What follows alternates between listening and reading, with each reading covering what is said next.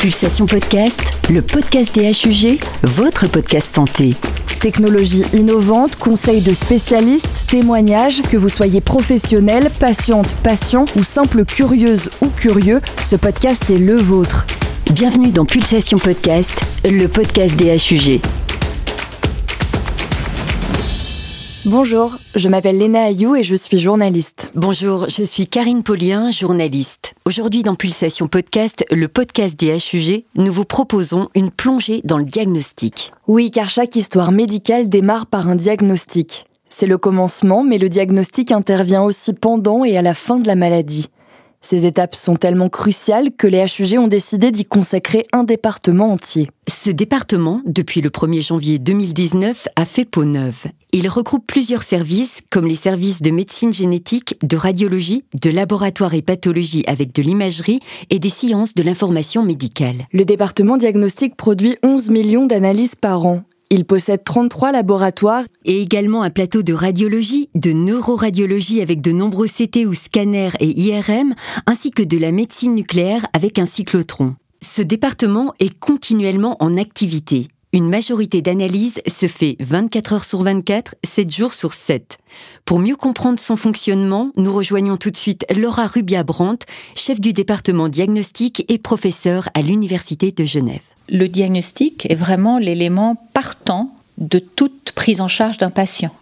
Et aujourd'hui, dans l'évolution de la médecine où il y a euh, beaucoup de technicité, c'est là où nous on intervient. Et euh, c'est multimodal, ça veut dire qu'on a plusieurs approches.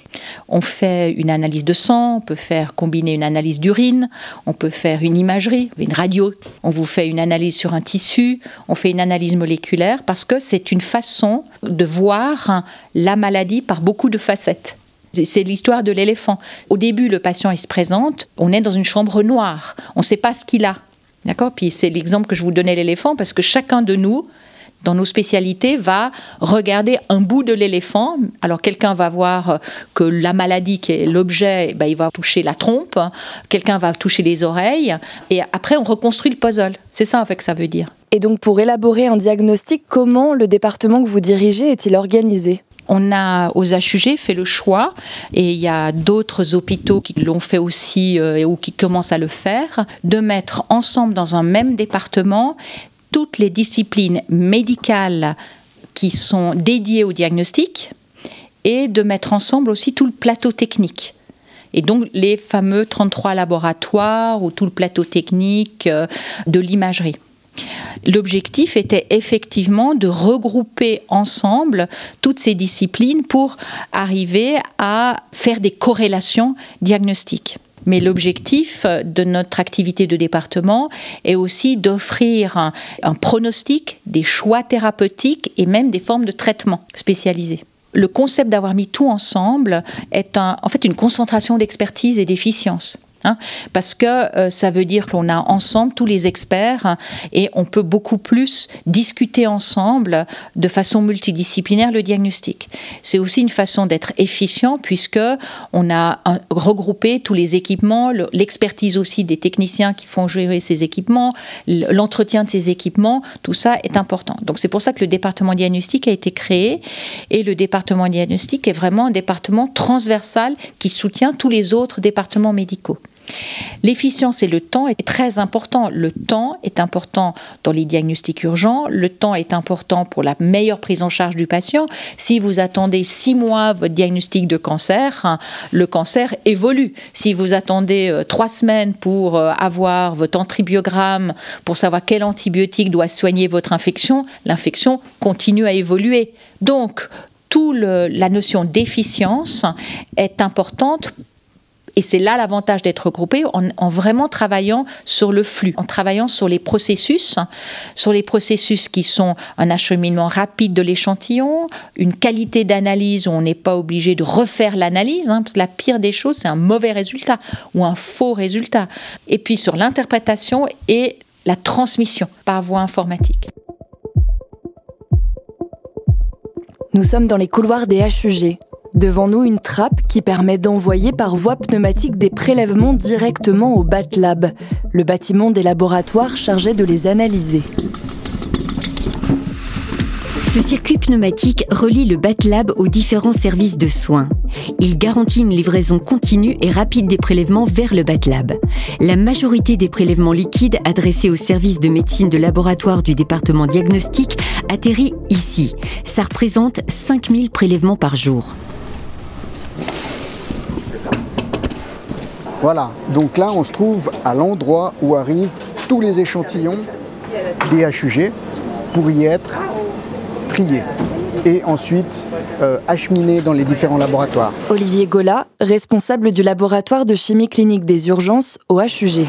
pour expliquer ce qu'on ce qu'on voit, euh, il y a cinq tuyaux qui arrivent face à votre collaborateur. Voilà, donc ici vous avez la station pneumatique où arrivent tous les échantillons qui sont transportables par pneumatique. Évidemment, d'autres échantillons ne sont pas transportables par pneumatique parce que ça secoue quand même un peu le tube. Donc il y a des échantillons qui arrivent par transporteur. Ensuite, tous les tubes, ils sont triés, c'est-à-dire qu'on va les répartir sur des... On peut s'approcher. Voilà, donc la machine va interroger l'informatique pour savoir où doit aller l'échantillon. Donc une fois que l'automate a questionné l'informatique, les tubes vont être répartis sur différents portoirs destinés aux différents laboratoires.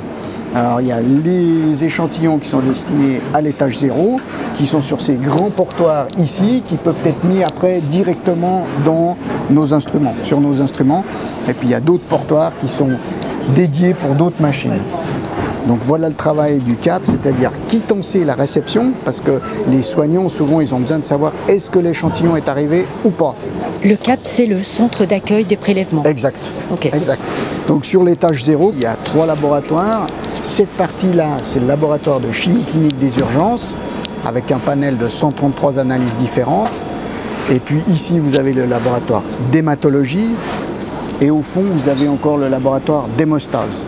Et ici, les échantillons vont être placés dans des centrifugeuses parce que chez nous, on ne travaille que sur la partie liquide du sang. Donc une fois qu'ils sont centrifugés pendant 7 minutes, les tubes vont être répartis dans les différentes machines en fonction des analyses. Donc l'ordinateur sait exactement où doit aller le tube parce qu'il sait quelle analyse doit être faite où.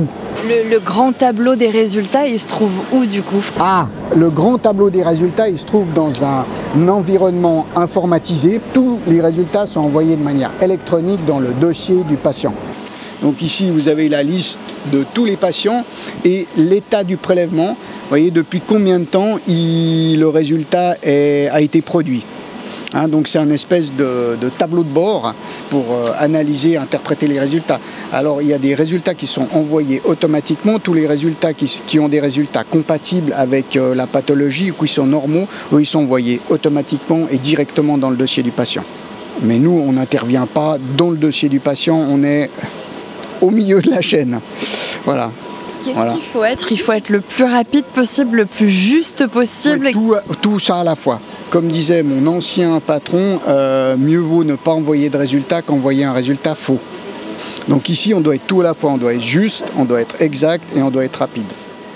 Et ça fonctionne 24 heures sur 24 Ça ne s'arrête jamais.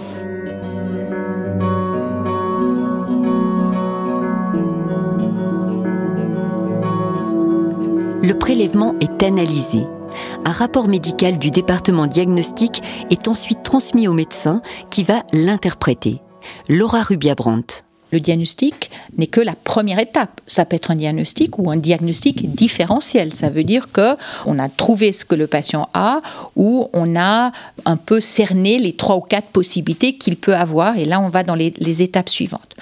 Donc, effectivement, un patient a besoin de savoir ce qu'il a. Et la deuxième question qu'il va poser légitimement à son médecin, c'est est-ce que c'est grave ou non, docteur? Qu'est-ce qui va se passer? Et ça, c'est le pronostic. Parce que est-ce que c'est grave Pas grave Est-ce que je peux en guérir ou pas? Ou qu'est-ce que je dois faire euh, pour vivre avec ça? Et donc, une activité du département diagnostic est aussi de donner un pronostic, puisque le pronostic est déterminé par justement l'analyse de sa maladie. Donc nous, en d'autres termes, ce qu'on va écrire dans notre rapport médicaux, ce qu'on va rendre comme euh, résultat, impliquera aussi l'évaluation de facteurs pronostiques. Par exemple, si on pense à un cancer, euh, le nombre de mitoses, donc le nombre de cellules qu'on voit qui sont en train de proliférer, sont un facteur pronostic. Donc nous, par exemple, on va compter, on va évaluer combien il y a de cellules qui sont en train de proliférer. Bas ou haut comme valeur, ça peut donner un pronostic. Donc dans le diagnostic, il y a aussi tous ces paramètres qui vont compléter le pronostic. Et après, la troisième étape, bah, c'est qu'est-ce que je vais devoir prendre comme traitement? Y a-t-il un traitement? Et là, le traitement, pour qu'il soit le plus spécifique, le plus ciblé, le plus efficace possible, puisqu'on veut donner, c'est jamais anodin de donner un traitement, un médicament. On veut un médicament efficace, sans trop d'effets secondaires, et qui vous guérit. Et ça, c'est pas une pilule qui guérit tout. C'est là qu'on va aussi, par les analyses de laboratoire notamment, pouvoir définir quel est le médicament le plus approprié pour la maladie spécifique. Alors, facilement pour les antibiotiques, c'est l'antibiogramme. Est-ce que la bactérie répond à tel ou tel antibiotique? Pour le cancer, euh, ça c'est vraiment toute l'oncologie de précision, c'est déterminer des paramètres souvent moléculaires qui font que le médicament pourra agir sur une cible thérapeutique spécifique qui n'est pas altérée par, ou altérée par la maladie.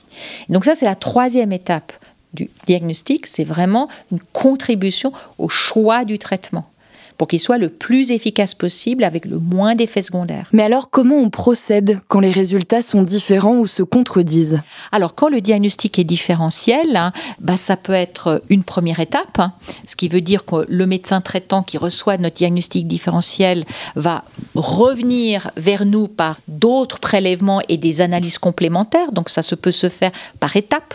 Hein, comme des, marches d'escalier. C'est ça aussi qu'au niveau du temps, le diagnostic peut prendre un peu plus de temps. Hein. Parfois, on comprend tout de suite. Euh, on ne peut pas tout de suite, très rapidement fournir un diagnostic. Ça nécessite peut-être d'autres prélèvements, d'autres analyses. Donc, ça se passe par cette phase, en tout cas parfois par d'autres analyses complémentaires. Ça se passe parfois par euh, une discussion multidisciplinaire où on réfléchit tous ensemble à la plus grande probabilité diagnostique. Et parfois, euh, on y arrive le plus généralement à beaucoup plus ciblé. Parfois, ça reste encore euh, un diagnostic différentiel qu'on n'arrive pas tout à fait à préciser. Et on peut parfois à ce moment-là dire, bah, on fait une tentative thérapeutique, on essaie de soigner, puis on verra comment ça se passe euh, à ce niveau-là. La grosse difficulté, c'est parfois avec des maladies inconnues, parce qu'on ne connaît pas encore tout. Et il y a des situations où on détecte des perturbations euh, biologiques, hein, mais on ne sait pas encore très bien euh, à quelle maladie l'attribuer. Et ça, c'est aussi quelque chose qui est notre réalité. On ne connaît encore pas tout. Et donc, ce qui peut se passer, par exemple, dans des analyses qu'on peut faire, c'est que, en tout cas dans les analyses génétiques ou génomiques, tous les 18 mois, nous reprenons les résultats anciens de patients qui étaient de nature indéterminée et on les reanalyse à la lumière des nouvelles connaissances. Et parfois, si on ne peut pas tout de suite dire quel est le diagnostic, parfois avec euh, le développement des connaissances et la mise à jour des connaissances, parfois on peut réanalyser un échantillon quelques temps plus tard et dire bah maintenant on sait ce que c'est. Réanalyser les échantillons, c'est possible car les HUG gardent, stockent tous les prélèvements qu'ils reçoivent. Les prélèvements, comme les images, font partie intégrante du dossier du patient. Les échantillons sont gardés entre 10 et 30 ans suivant leur nature. Certains sont conservés dans les sous-sols de l'hôpital à température ambiante, d'autres dans des congélateurs ou encore dans de l'azote à moins 80 degrés.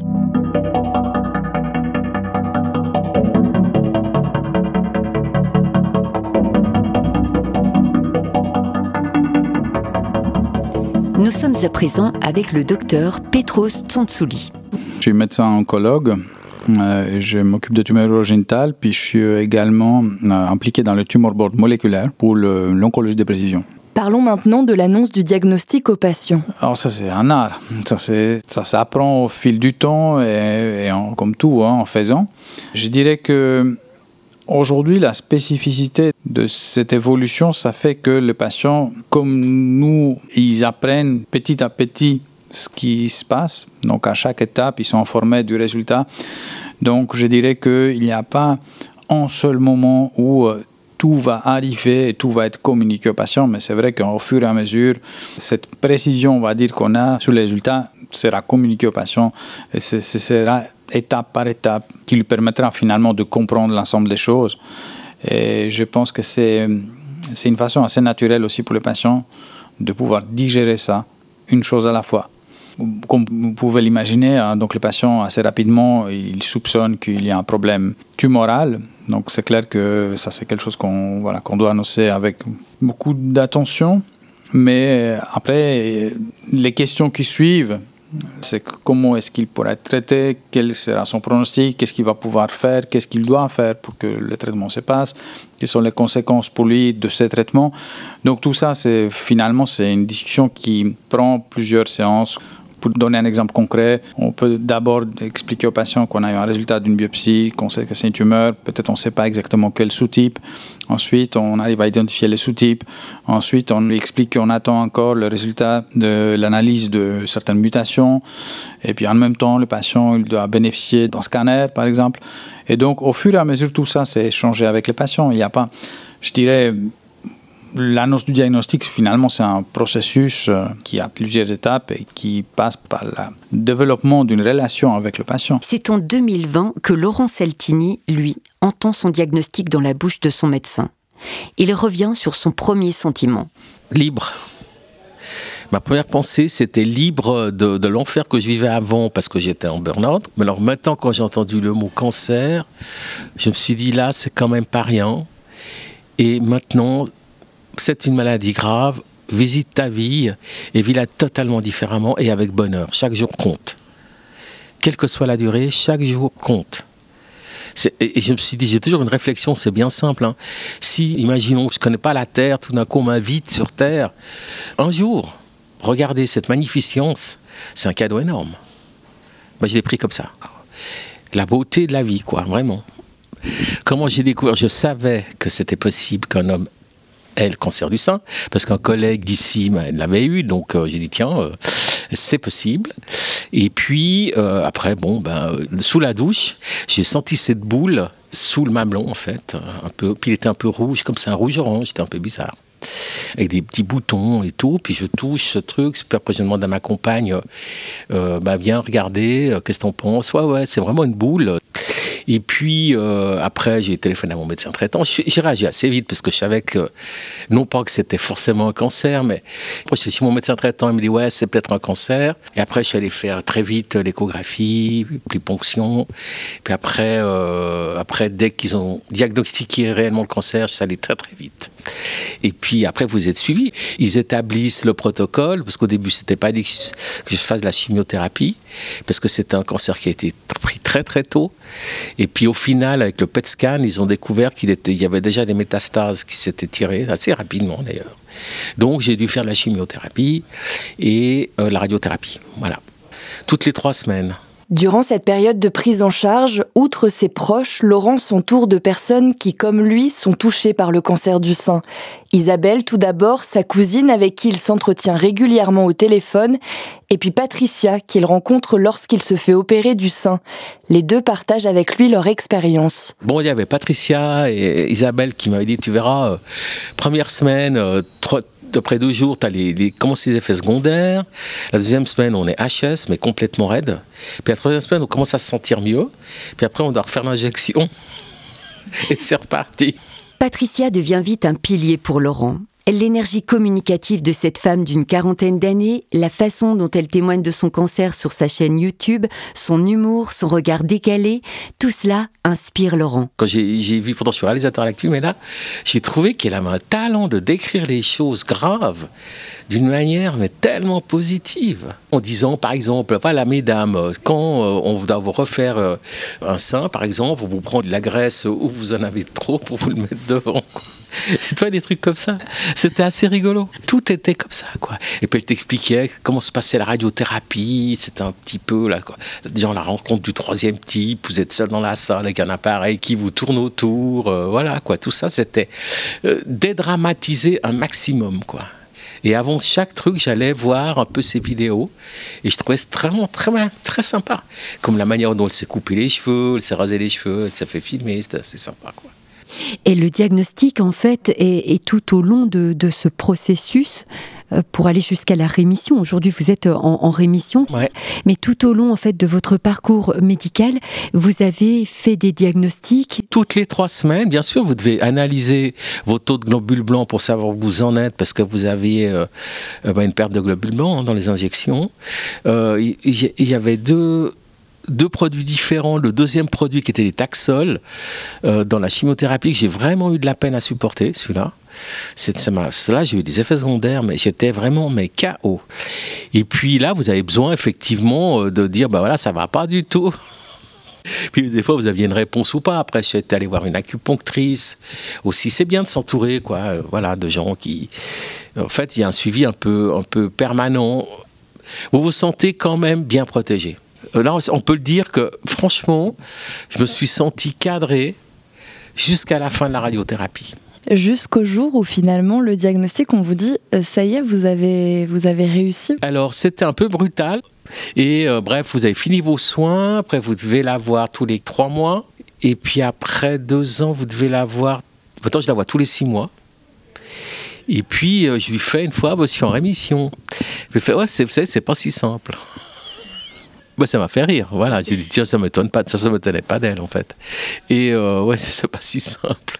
Bah certes, mais voilà, donc euh, bah, je vis cette rémission, sachant que c'est une rémission, que rien n'est acquis, mais ça je le savais déjà dans ma tête. Durant cette période de maladie, Laurent se met à écrire des poèmes sur sa vie, sur ce qu'il ressent, ce qui l'entoure et sur sa maladie. Il écrit notamment deux poèmes sur le cancer du sein qui touchent aussi les hommes. Chers amis, j'ai un message.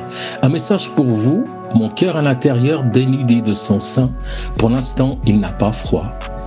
Soignez à temps, à vous de savoir reconnaître les instants débutants de cette maladie. Je suis un homme sauvé par un autre homme, par un simple message. Messieurs, contrôlez-vous, et ça n'arrive pas qu'aux femmes. J'en ai écrit deux d'ailleurs. Euh, un très court parce que fait c'était sur Octobre Rose, il fallait mettre dans une espèce de d'arbre, on peut mettre un petit mot très court. Et puis j'en ai fait un deuxième dans le sens que quand il y avait des émissions euh, chez moi, pourtant je suis à la RTS, hein, chaque fois euh, il parlait pas du cancer masculin du sein. Et, et ça, ça m'énervait un peu parce que un, vous avez un cancer féminin. Deux, vous êtes jamais concerné. Hein. c'est tout juste on vous adresse la parole parce qu'il y a une espèce de gêne, euh, parce que je suis un mec et puis voilà, donc j'appartiens pas euh, à vous, si j'ose dire. Il y a quand même une différence, hein. on, sent très bien ça. Et euh, je me suis dit, mais il faut quand même chaque fois qu'on en parle, faire une petite phrase, monsieur, ça vous concerne aussi. Voilà, c'est tout. Et c'est ça qui m'a sauvé. Hein. Parce que je savais que, le cancer du sein masculin existait. Autrement, j'aurais fait comme une petite boule, euh, j'aurais écouté euh, mon ex qui me disait mais non, c'est juste un fibrome, un truc comme ça, quoi. Voilà. Puis j'aurais laissé passer. Et puis comme euh, mon ancien collègue justement qu'il a eu, il a laissé passer, il a laissé passer. Puis il a fini au stade 3, un truc comme ça. Donc ça a été très vite. Hein. Ça va très très vite quand même. Hein. C'est pas un truc. Donc moi j'ai estimé par cette connaissance-là euh, avoir été sauvé euh, dans le diagnostic. C'est ça qui est important.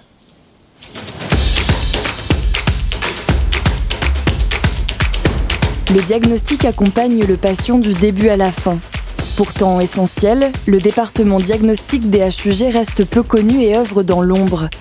Près d'un millier de professionnels travaillent dans ce département à Genève. Nous remercions pour cet épisode Laura Rubia-Brandt, chef du département diagnostic, Olivier Gollard, responsable du laboratoire de chimie clinique des urgences, Petros Tsansouli, médecin oncologue, Laurent Saltini pour son témoignage et merci à vous pour votre écoute. À bientôt dans Pulsation Podcast, le podcast des HUG.